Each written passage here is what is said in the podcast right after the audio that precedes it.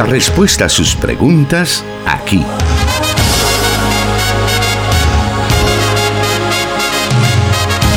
En Solución Bíblica. Comenzamos.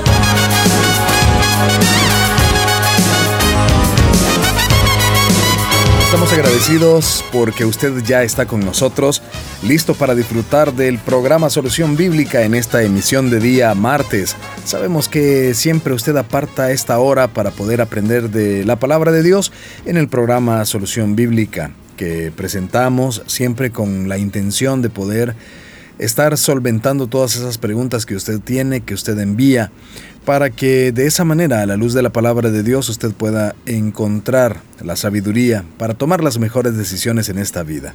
Y el encargado de responder a cada una de sus preguntas es el pastor Jonathan Medrano, que ya está con nosotros. Bienvenido, pastor. Gracias, hermano. Miguel Trejo, un saludo para nuestros oyentes que en diferentes partes del país ya están pendientes de la señal que se emite desde los estudios de Plenitud Radio en una nueva oportunidad para aprender más y dar una solución bíblica a los interrogantes que los hermanos envían a través de los diferentes medios, las inquietudes que ellos nos trasladan por los diferentes medios que tenemos a su disposición.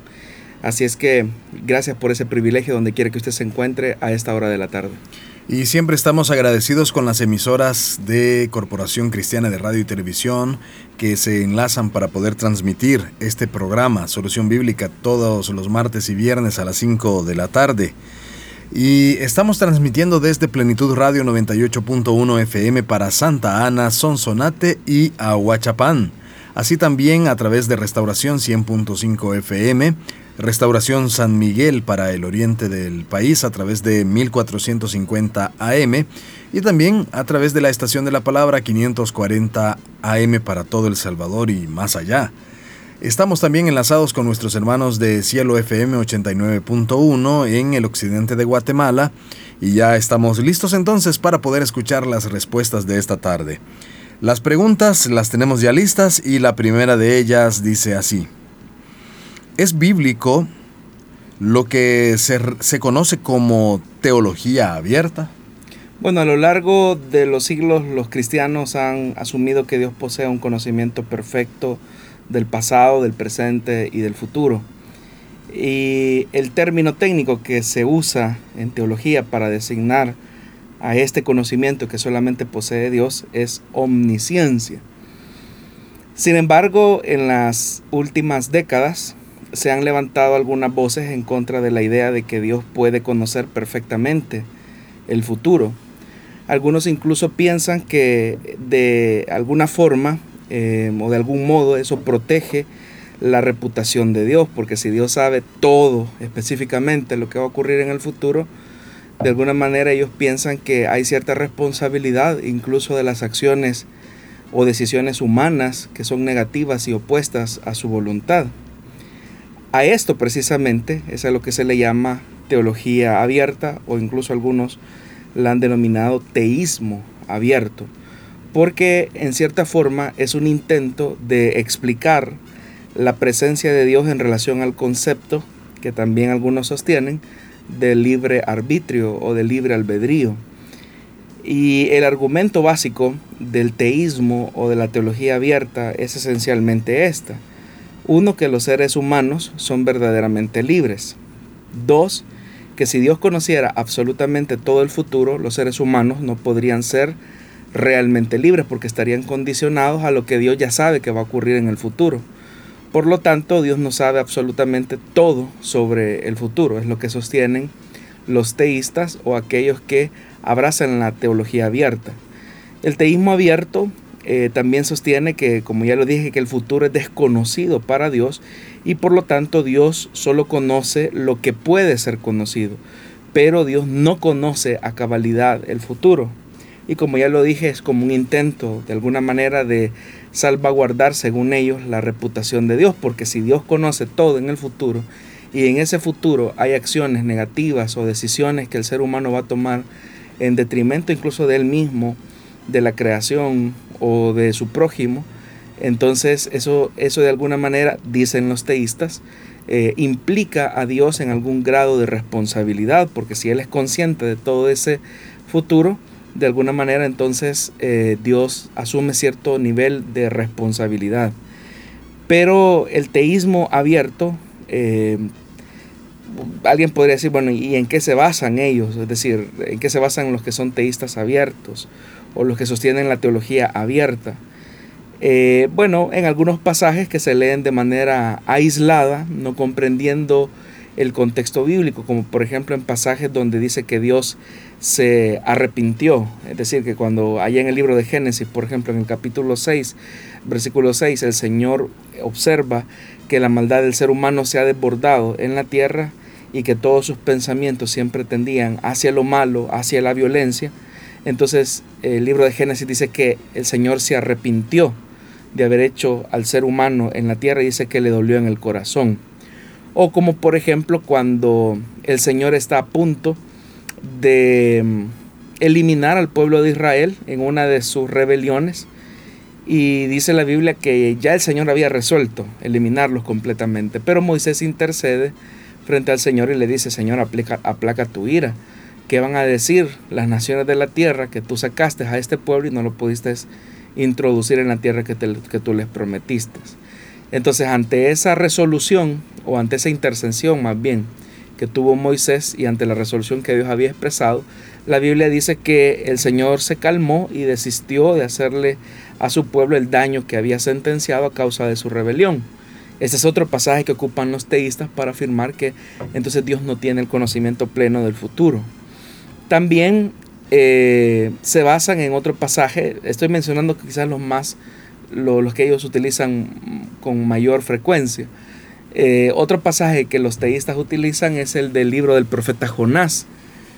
Todos sabemos que el Señor había igualmente, ¿verdad?, colocado una sentencia sobre el pueblo ninivita, pero a causa del arrepentimiento de aquella nación, el Señor eh, perdonó las iniquidades de aquel pueblo. Entonces, al ver que Dios, eh, al ver Dios lo que había hecho Nínive, ¿verdad?, de arrepentirse, eh, dice la Biblia que el Señor no llevó a cabo la destrucción que él mismo había anunciado para el futuro.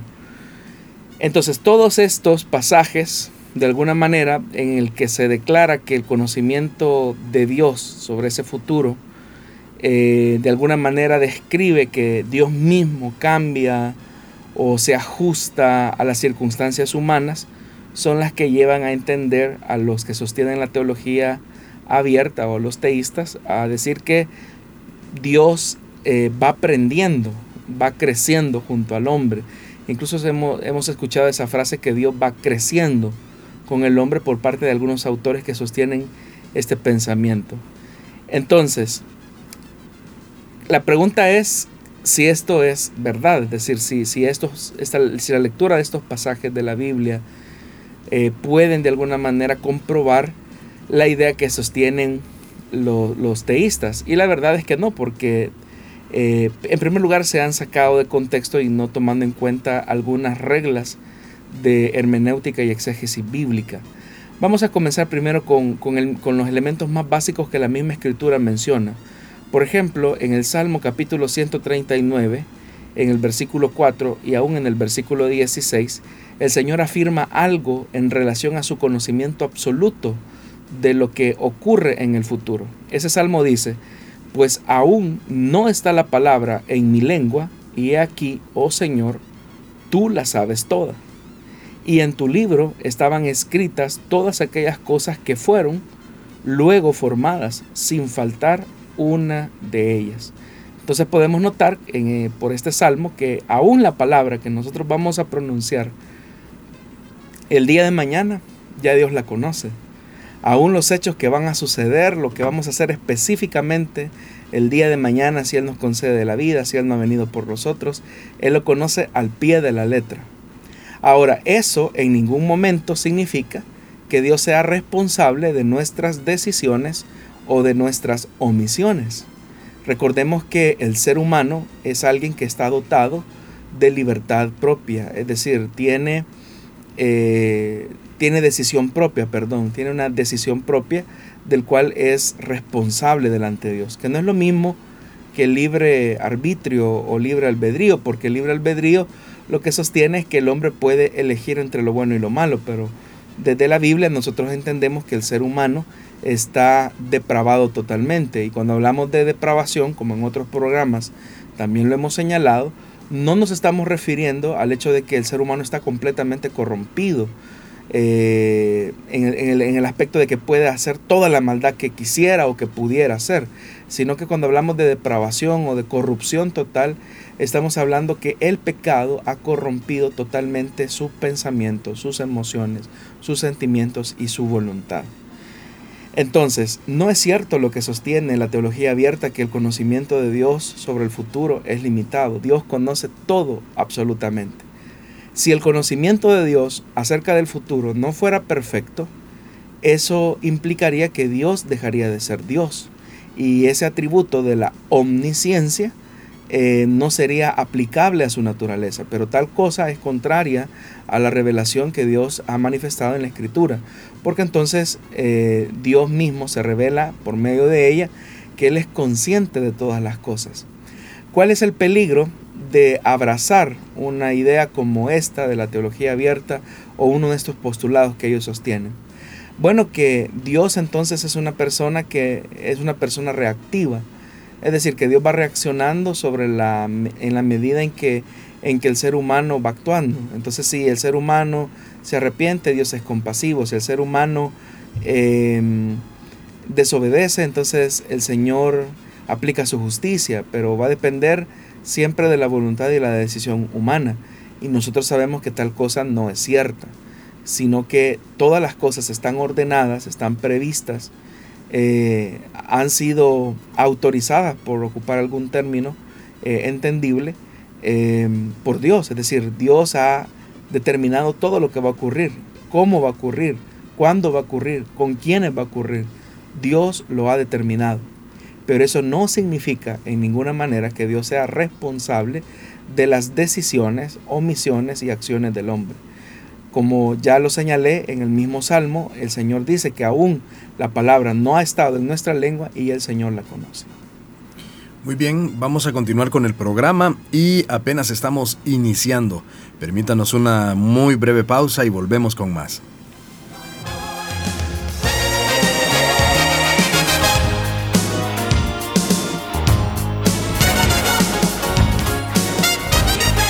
Escríbenos tus preguntas al número de WhatsApp de Plenitud Radio 503 7848 5605 y número de WhatsApp de Restauración 503 78 56 94 96.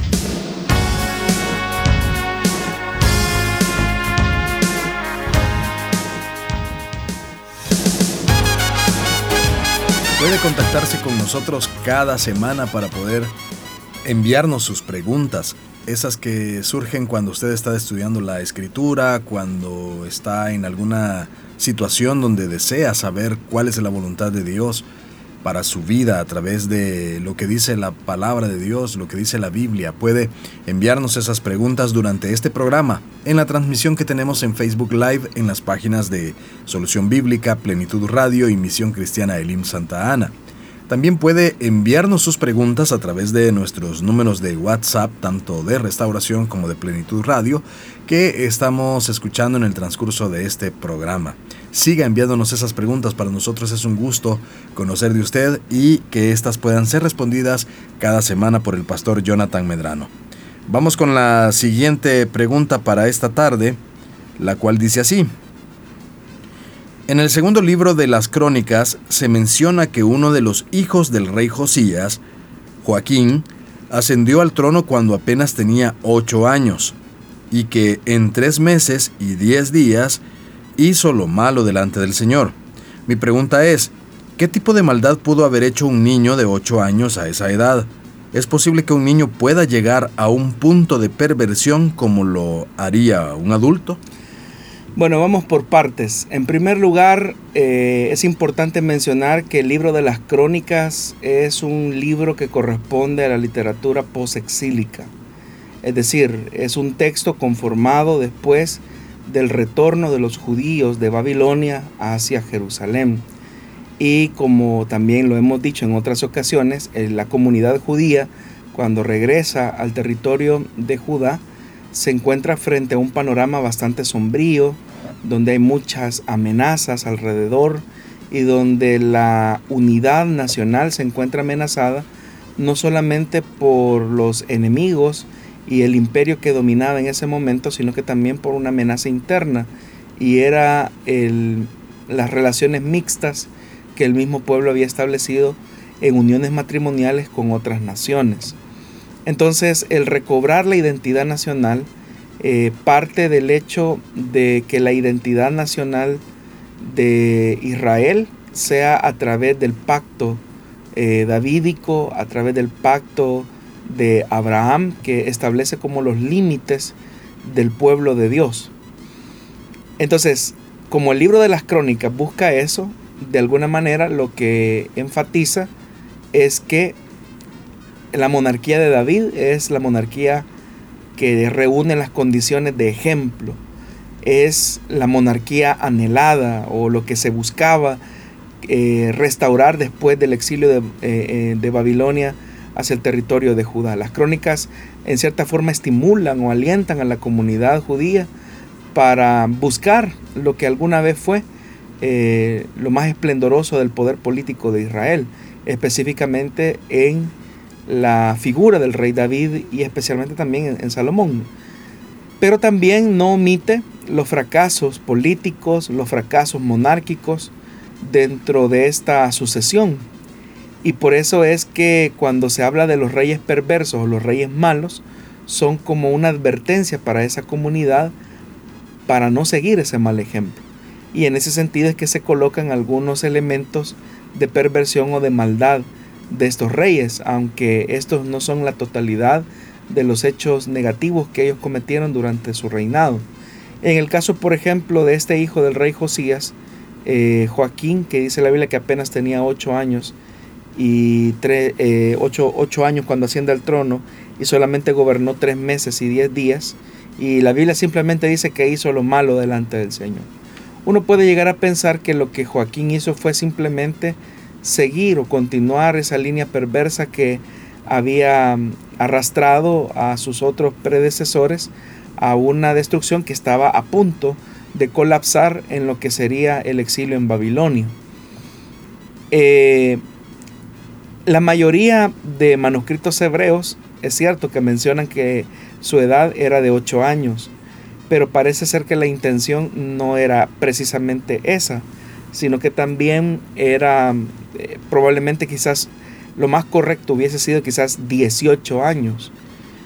Hay que tomar en cuenta que el escritor cronista utiliza como material de fondo para armar su construcción de relato y su teología a partir de los libros que nosotros conocemos como libros de Samuel y de, y de Reyes.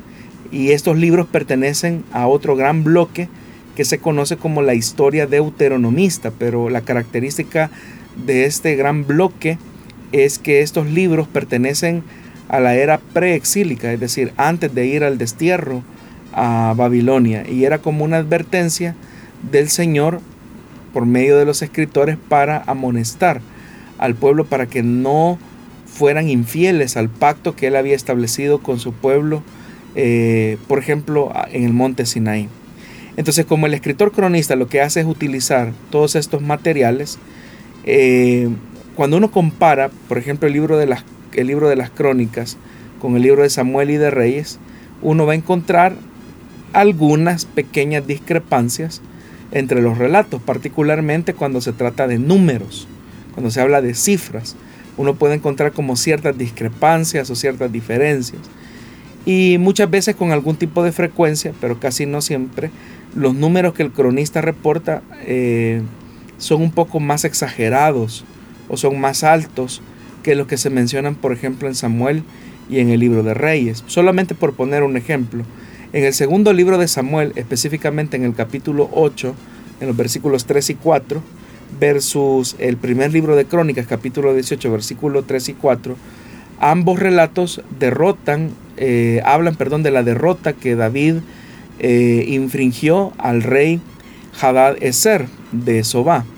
Entonces, en ambos relatos se nos menciona esa hazaña militar de David. Pero si usted nota, por ejemplo, en el segundo libro de Samuel se reporta que David capturó a 1700 jinetes de Hadad Eser. Ese es como uno de los la cifra de uno de los botines que David eh, se hace con esa victoria. Pero en Crónicas se afirma que David capturó a 7000 jinetes.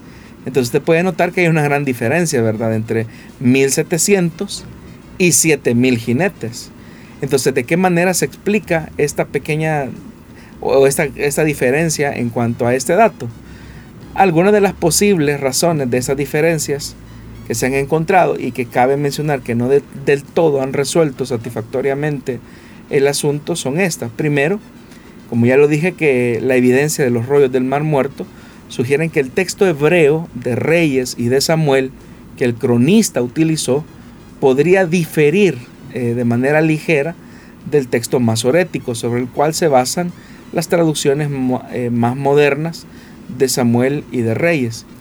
Y que también eh, existe otra posibilidad en cuanto al tema del error, porque nosotros leemos, por ejemplo, 1700 en Samuel y en Crónicas 7000 probablemente quizás los copistas, que eran escribas o amanuenses, que se dedicaban a hacer esas copias de copias de las escrituras, eh, debido a las dificultades del ambiente, a dificultades incluso de la vista, eh, ellos se equivocaron eh, o confundieron los números por otra, por otra cifra. Y eso es una posibilidad humana, porque hay que recordar que eh, las copias que se hacen de las escrituras pues no son inspiradas porque son copias de copias de copias y en, eso, y en esas copias pues obviamente que las copias que se hacen ah, está el elemento humano en donde puede haber cierto margen de error y por eso es que los tener una cantidad considerable de testigos nos ayuda a reconstruir el texto en lo más cercano eh, que, que, fue posiblemente lo que el original quiso decir. Y lo otro que también es importante, que como es un texto posexílico, el libro de las crónicas, de alguna manera eh, trata la manera de alentar a la reconstrucción de la nación, pero se idealizan las cifras. Es decir, no es lo mismo decir 1700 jinetes, eh, lo cual ya es una, es una hazaña, a decir que fueron 7000. Pero 7000 ya es un número considerable que refleja el heroísmo, eh, la garra, por decirlo de alguna forma, que tuvo David y su ejército para derrotar a un reino que se había consolidado de algún tiempo eh, y que se había constituido en una amenaza para la nación israelita. Entonces Crónicas está alentando, bueno, si David, que era un reino pequeño, pudo derrotar a esta monarquía eh, adversa, como nosotros no vamos a poder enfrentar a los reinos circundantes que se nos oponen, a nuestros enemigos para reconstruir la nación.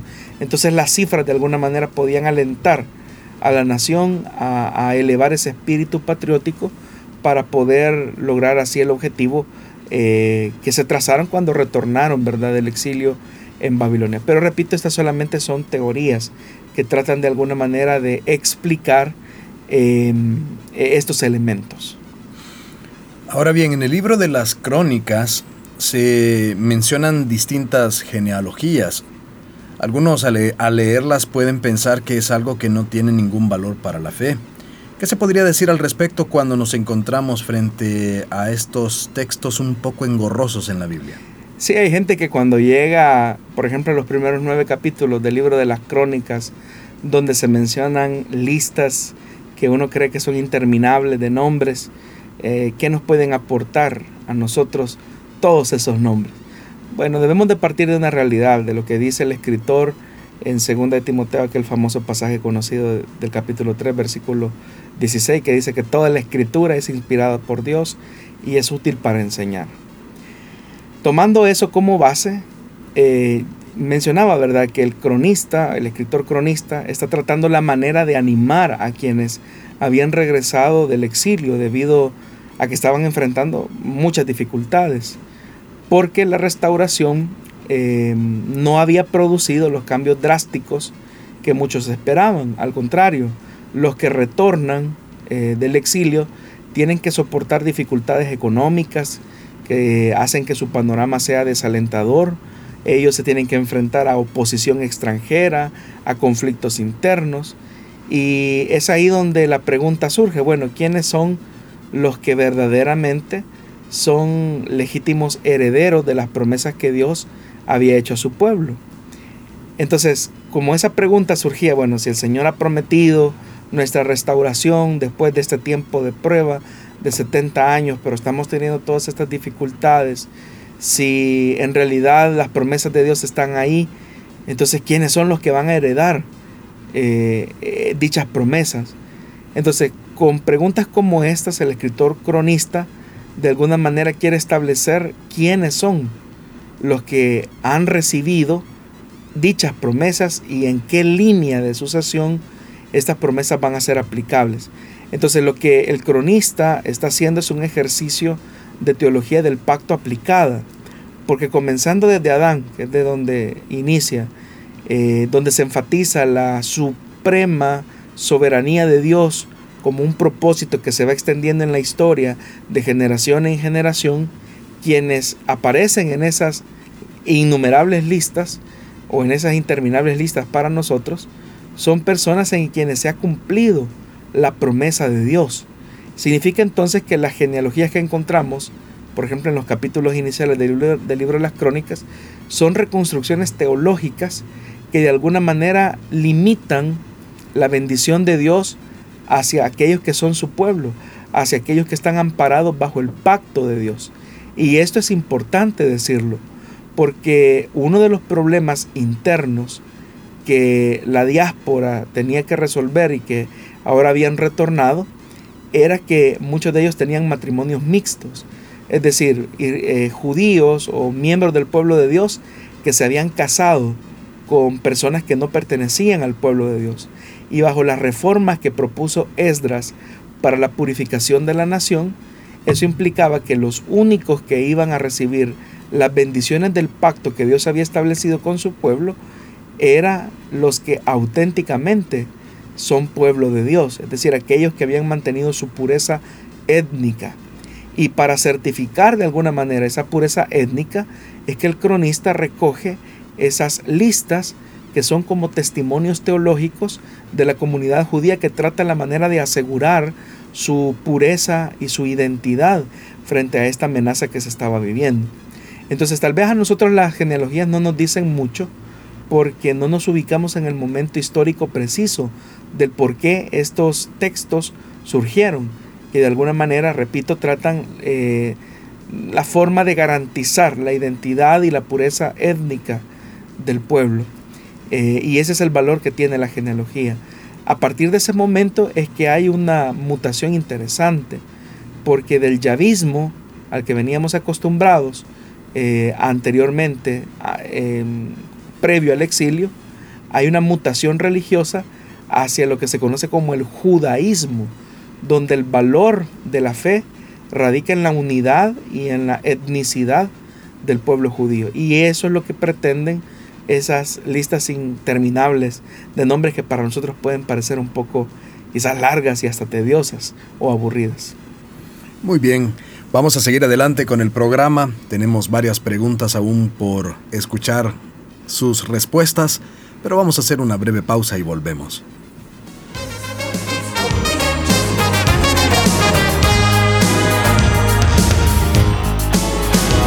...100.5 FM Restauración... ...transmitiendo en vivo... ...Solución Bíblica...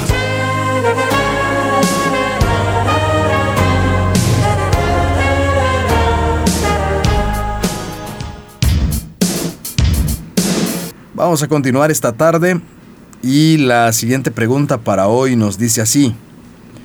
Como cristianos deberíamos interesarnos más en el Jesús histórico o el Cristo de la fe. Pregunto esto porque percibo que los predicadores hacen énfasis a uno, a otro, y en ocasiones en detrimento del uno y del otro. ¿Cuál debería de ser eh, un, o, o más bien, cuál debería ser un bíblico y objetivo abordaje? Bueno, la diferencia que se hace entre el Jesús histórico y el Cristo de la fe obedece a una circunstancia específica dentro de la historia de la teología que de alguna manera trató de responder a los cuestionamientos de que se venían de alguna manera arrastrando desde el periodo que se conoce como la ilustración. El, el, el meollo del asunto es que la crítica establecía como una diferencia entre el Jesús histórico y el Cristo de la fe, es decir, el, Jesús arropado de dogmatismo, de tradición y de representación eclesial por, por muchos siglos. Y es así como de alguna manera se inicia lo que ahora nosotros conocemos como la búsqueda del Jesús histórico. Y a lo largo del tiempo pues han habido grandes expectativas por descubrir o descifrar la identidad de, Jesús de Nazaret. Y esto de alguna manera eh, colocó el dogmatismo del cristianismo frente a la historicidad de Jesús, el Hijo de Dios, o Jesús, el heredero de las promesas mesiánicas que se anticipaban en el Antiguo Testamento. Pero la pregunta del, oyente es muy puntual. ¿Como cristianos deberíamos interesarnos más en el Jesús histórico o en el Cristo de la fe? Es que el punto es que no podemos separar las dos dimensiones. Si nosotros como cristianos partimos de la realidad que el centro del Evangelio es quien se hizo mensaje vivo a través de Jesús, usted no puede separar al Jesús histórico eh, del Cristo de la fe, porque ambas eh, ambas realidades expresan eh, la, dimensión relacional, diría yo, de una misma persona. Sin embargo, aquí viene el tema de los intereses. Obviamente que hay quienes que han, hecho un sobreénfasis en el aspecto humano de Jesús y eso de alguna manera eh, restringe el aspecto divino eh, del Señor que hay pues obviamente un testimonio evangélico en la misma escritura acerca de, esta verdad. El problema es que cuando nosotros eh, solamente nos aferramos solamente al, al, Cristo de la fe, podemos llegar a un punto de deshumanizar completamente a Jesús, olvidando que el uno de los milagros más importantes que han acontecido en la historia humana es el de la encarnación. Y en la humanidad del Señor, obviamente que hay muchos elementos que describen ese proceso de redención por el cual se hizo efectivo eh, la, encarnación o la razón de ser de la encarnación. Entonces significa que Jesús vivió bajo las limitantes eh, y las condiciones que su misma época le impuso. Por ejemplo, nosotros notamos en el testimonio del Nuevo Testamento que el Señor Jesús se despojó completamente de la gloria y la majestad que vivía al lado del Padre para asumir la posición de siervo, que es lo que específicamente nos narra el canto cristológico que aparece en la carta de los Efesios. Pero notemos eso, eh, hay un elemento real y es que la encarnación eh, implica que Jesús, Dios con nosotros, asumió la humanidad en todo lo que esto implica. Y esto reviste de valor al ser humano porque Jesús entonces entendió y asimiló nuestra realidad. Pero también, así como hacer un sobreénfasis en el Cristo de la fe, puede llevarnos al punto de deshumanizar a Jesús, también hacer un sobreénfasis en el Jesús histórico nos puede llevar a un punto de relativizar, diría yo, la naturaleza eh, divina del Señor. Jesús, eh, si bien es cierto, asumió la naturaleza humana, pero no era un ser humano común y corriente. O sea, no era un hombre eh, como nosotros en, el sentido de nuestras limitantes, de nuestras condiciones propias, de nuestra naturaleza humana. Es cierto que Jesús tuvo algunas limitaciones en su humanidad, pero no por eso eh, era un ser humano más o un judío marginal más, como también algunos escritores de la búsqueda del Jesús histórico trataron la manera de mencionar. Entonces, para nosotros como cristianos, el balance está en el hecho que comprendamos que el Hijo de Dios, el unigénito, y esa expresión unigénito eh, tiene una connotación profunda, porque cuando hablamos de unigénito no nos estamos refiriendo a que es el único hijo, sino que es unigénito en el sentido de que es único en su naturaleza. Es único, no hay otro como él. Entonces el balance y el equilibrio del cristianismo debe de ser una propuesta que busque eh, fundamentar su fe en el aspecto humano y divino del Señor. Cuando uno separa esas dos cosas, es cuando se producen deformaciones en la cristología que la iglesia debe de asimilar o que la iglesia debe de comprender y, también debe de vivir, porque eh, el que Jesús haya venido a la tierra es una invitación de un diálogo en que Dios envía su mensajero, que a su vez se hace el mensaje, se convierte en el mensaje, y ante ese mensaje que Dios ha enviado, pues Dios espera una respuesta del hombre ante la mayor revelación que Él ha entregado a los seres humanos, que es Jesús. Entonces uno no puede separar ambas dimensiones, sino que desde el punto de vista del cristianismo, ambas realidades son complementarias y conforman específicamente la identidad de fe más eh, sólida del cristianismo. Muy bien, vamos a una pausa en estos momentos y vamos a seguir adelante con otras preguntas. Tenemos varios minutos aún para poder escuchar más respuestas. Volvemos en breve.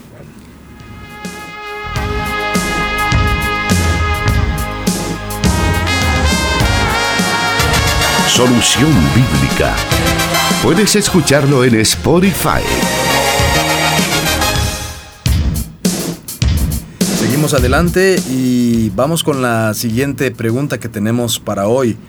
Y esta dice así. ¿Qué significado tiene el libro, o más bien, qué significado tiene en el libro de Daniel el cambio de nombres que hizo Nabucodonosor a los jóvenes hebreos? Bueno, al leer el libro de Daniel, eh, nosotros encontramos que tras la introducción en la corte de Babilonia de estos muchachos, ¿verdad?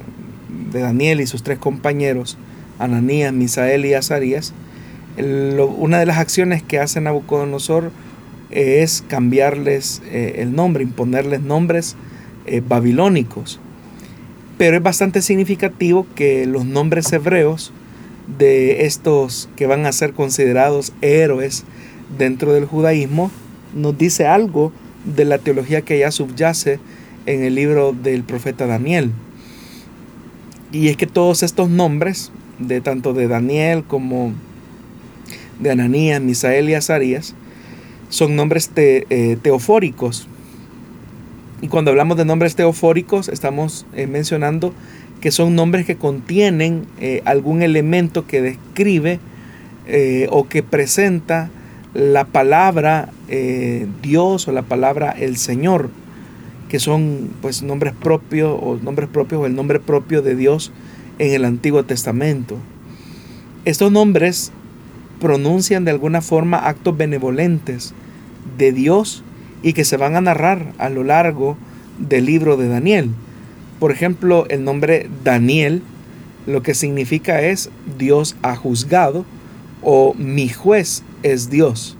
Y eso describe el aspecto de la justicia de Dios en la historia. Y nosotros pues vamos a ver eso específicamente en la historia de Daniel, cuando incluso en muchas formas que se maquinaron en contra de Daniel, de forma injusta o fraudulenta, Dios interviene a favor de Daniel. Y en ese sentido, a pesar de que a Daniel se le ha cambiado el nombre, Dios sigue actuando en favor de él, eh, validando sus promesas y su intervención. También Ananías, por ejemplo, lo que significa es el Señor tiene piedad. Y uno pues puede notar que tanto Ananías como Misael y Azarías tuvieron que enfrentar momentos donde el rey no tuvo piedad. Cuando los introduce, por ejemplo, eh, en aquel horno ardiente, ¿verdad? A causa de su fe, eh, nosotros notamos la tiranía que tenía el rey de Babilonia frente a la fe piadosa de estos muchachos. Pero el Señor tiene piedad. Entonces vea cómo el nombre Ananías hace alusión a la piedad y a la bondad de Dios eh, sobre estos muchachos. Misael significa quién como Dios. ¿Quién como Dios? Y es un nombre que obviamente sugiere la verdad que no hay Dios que se iguale eh, al Señor. Y esa es una teología que se ve claramente evidenciada en el profeta, en el libro del profeta Daniel o Azarías, que significa el Señor nos ha ayudado. Entonces los nombres de estos muchachos implican una verdad o una característica de la intervención de Dios en la historia de dicho libro. El nombre de Daniel, como ya lo mencioné, ¿verdad? Que significa eh, el Señor es mi juez o el Señor hace justicia también puede, puede sonar cuando es cambiado por el nombre Belsasar, que es un nombre babilónico eh, de una forma abreviada que Marduk o Bel protege al rey, notamos que curiosamente eh, Marduk no es el que protege al rey, sino que al contrario es Dios el que determina su cumplimiento a través de la acción que él va a desarrollar en la historia del libro. Y es Dios imponiéndose o ganando un prestigio frente a los babilonios y en frente, al, frente al rey mismo. Entonces, eh, eso es, bastante significativo, que a pesar de que Nabucodonosor, a pesar de que el rey de Babilonia cambia de manera impositiva los nombres de los tres hebreos, al final el Dios de los hebreos termina imponiéndose sobre la actitud terca y tirana del rey de Babilonia.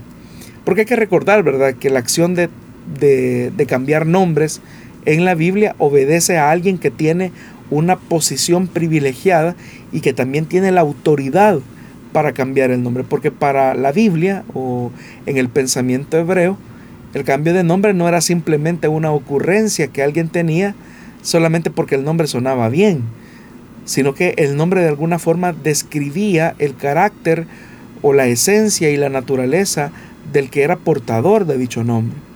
Entonces lo irónico de, ese cambio de nombre que se da en el libro de Daniel es que el rey de Babilonia quiere imponerse sobre la fe de los hebreos, pero al final es la fe de los hebreos, el Dios de los hebreos que termina imponiéndose en la historia del relato y sobre la actitud tiránica de todos los reyes que ahí se mencionan en el libro del profeta Daniel. Muy bien, vamos a continuar con el programa. Vamos a aprovechar estos minutos y este bloque específicamente para poder escuchar otra pregunta y su respuesta. Dice esta siguiente pregunta. ¿Cómo puedo saber si tengo la unción del Espíritu Santo? Pregunto esto porque quiero ser efectivo en la predicación de la palabra de Dios. Les escucho en Tonacatepeque a través de Restauración. Yo creo que lo que hay detrás de la pregunta del oyente es una confusión de términos. Es precisamente por lo que escuchamos muchas veces de los predicadores o de la tradición evangélica misma. Porque cuando hablamos de unción, lo que se entiende normalmente en el campo evangélico eh, se suele confundir con el tema de la llenura del Espíritu Santo, que son dos cosas diferentes. En la Biblia eh, se llama, bueno, el, acto de ungir o de estar ungido, eh, como en otras veces también lo he señalado, es la acción por medio de la cual se derrama o se vierte aceite y se consagra o se separa algo para Dios, para usos sagrados, de tal manera que en el momento en el que se hace dicha consagración, el objeto o la persona que ha recibido la unción deja de ser profano para ser eh, consagrado o, dedicado al Señor. Entonces, por ejemplo, en el Antiguo Testamento se ungían objetos, se ungían personas, y con ese acto de, de unción, lo que se estaba haciendo era una separación, que a partir de ese momento esa persona o ese objeto dejaba de ser eh, una persona o un objeto dedicado a usos profanos y en ese preciso momento era dedicado o consagrado para usos sagrados, como podía ser un objeto o una persona en funciones eh, sacerdotales o monárquicas, dependiendo cuál fuera el caso. En el Nuevo Testamento, de lo que nos, se nos habla es que cuando el creyente cree en Jesús, es ungido por el Espíritu Santo. Es decir, es consagrado, es separado para Dios, para un propósito sagrado. Y la unción no se produce por el derramamiento de un aceite sobre la cabeza de una persona, sino que la unción se produce por el derramamiento del Espíritu Santo en el momento de creer, es decir, cuando se produce el milagro del nuevo nacimiento. A esa unción es también a lo que se le llama el sello del Espíritu, que certifica que alguien es propiedad del Señor. Entonces, en el término técnico o en el término bíblico, la unción o estar ungido representa esa acción de separación o de consagración eh, para el Señor. Entonces, todos los que hemos creído en Jesús, todos los que hemos reconocido a Jesús como nuestro Señor y nuestro, Salvador, hemos recibido la unción del Espíritu Santo. Estamos consagrados para Dios, para un uso sagrado. Ya no podemos dedicar nuestra vida a usos profanos, sino que nuestra vida debe estar consagrada al Señor, porque hemos sido revestidos de su Espíritu Santo. Es lo que se conoce también como la morada del Espíritu Santo en el creyente. La habitación del Espíritu Santo en nosotros es la unción del Espíritu Santo. Pero como el oyente está preguntando por el tema de ser más efectivo en la predicación de la palabra, ahí viene otro elemento que es necesario abordar. Y este tiene que ver con el tema de la llenura del Espíritu Santo. La llenura del Espíritu Santo es ese derramamiento del poder de Dios que nos hace ser efectivos para la tarea de ser testigos de Jesucristo. El Señor Jesús antes de ascender a los cielos les dijo a sus discípulos que permanecieran en Jerusalén para que recibieran lo que nosotros ahora conocemos como el bautismo en el Espíritu Santo. El bautismo en el Espíritu Santo es esa investidura de poder que nos hace ser efectivos para dar testimonio acerca de Jesucristo, para ser testigos efectivos acerca del, del mensaje de Jesucristo. Entonces el bautismo en el Espíritu Santo es una promesa que Jesús eh, hizo a sus discípulos y que pues obviamente hay tres elementos que convergen ahí, ¿verdad? Por un lado, eh, el que va a recibir el bautismo, por otro lado, el medio por el que se va a realizar el bautismo y por otro lado, el que va a realizar el bautismo. Entonces, Jesús es el que va a bautizar al creyente y lo va a bautizar no en agua, sino que lo va a bautizar en el Espíritu Santo. Eso fue lo que dijo Juan el Bautista cuando dijo que venía uno detrás de él que no bautizaría con agua, sino que bautizaría eh, con, con, fuego. Y eh, haciendo alusión obviamente a la presencia del Espíritu Santo eh, en el creyente. Entonces, como esa es una experiencia única, el bautismo en el Espíritu es una experiencia única, el creyente debe de procurar la llenura del Espíritu Santo, que esa es una experiencia eh, que nosotros podemos tener cuantas veces querramos o lo necesitemos.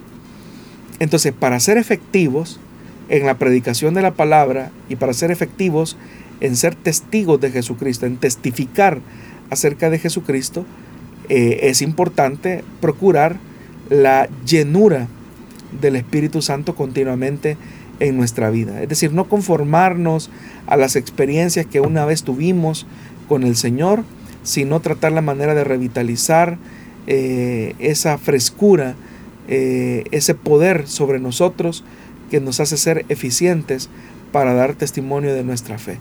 Entonces usted, puede notar que hay una diferencia entonces entre la unción, el bautismo en el Espíritu Santo, que es una experiencia única, al igual que el bautismo en agua, de la llenura del Espíritu Santo, que es lo que yo creo que usted está preguntando. Muy bien, vamos a, aprovechar estos minutos que restan para llegar al final del programa.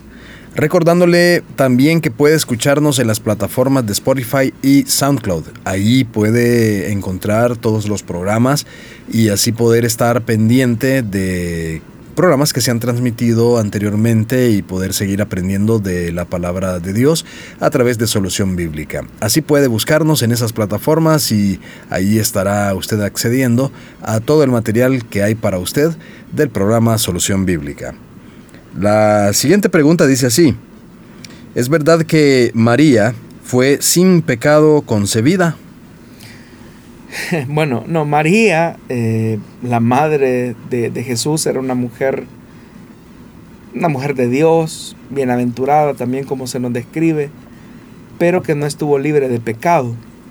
Hay que recordar que Jesús fue el único eh, ser humano concebido sin pecado, es decir, él no conoció pecado porque no tenía la naturaleza pecaminosa. Eh, la Biblia nos dice que no hubo pecado en él, entonces eh, Jesús es la única persona que no tuvo pecado. Nunca se dice eso acerca de María o de cualquier otra persona que no sea Jesucristo, el Hijo de Dios. Entonces, como parte normal, ¿verdad? María de la raza humana, ella nació de la misma forma en que nacimos nosotros, ¿verdad? Concebidos eh, en pecado. Eh, María tuvo una naturaleza pecaminosa igual que todo ser humano, y por lo tanto era eh, objeto de la redención que, su, que, que, llevaba en el fruto de su vientre.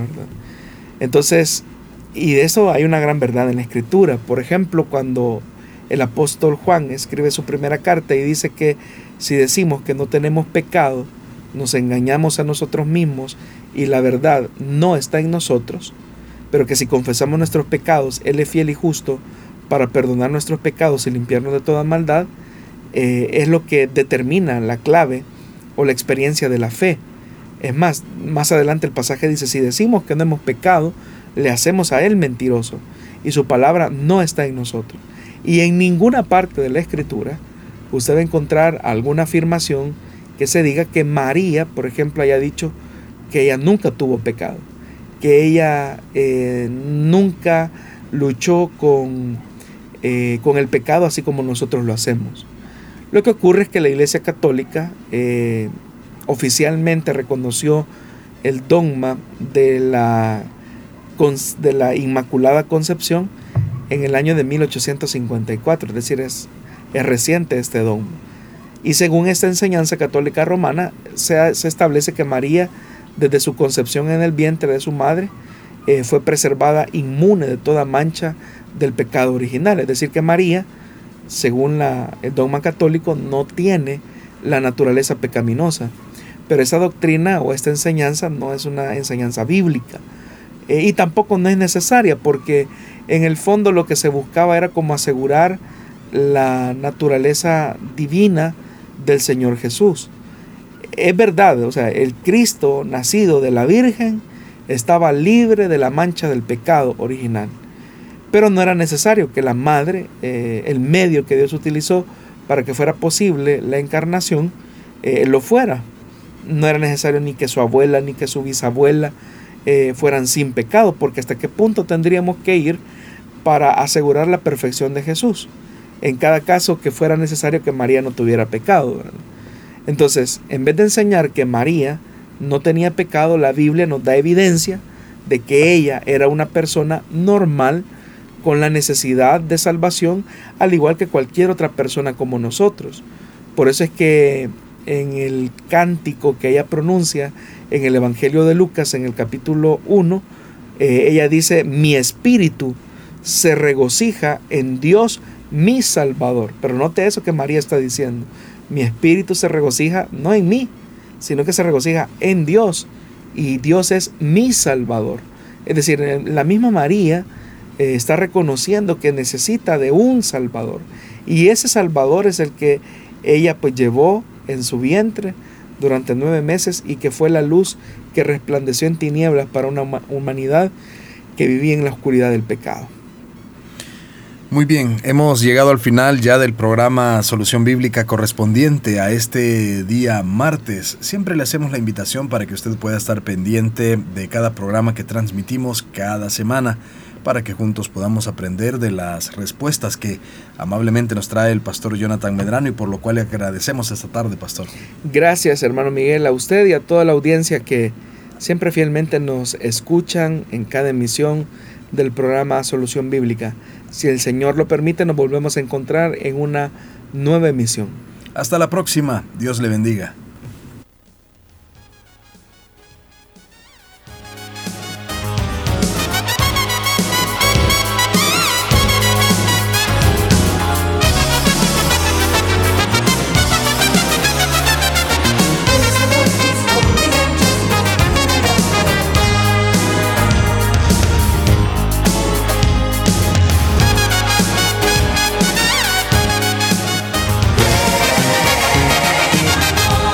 Dios da la sabiduría y el conocimiento. Solución bíblica. Hasta el próximo programa.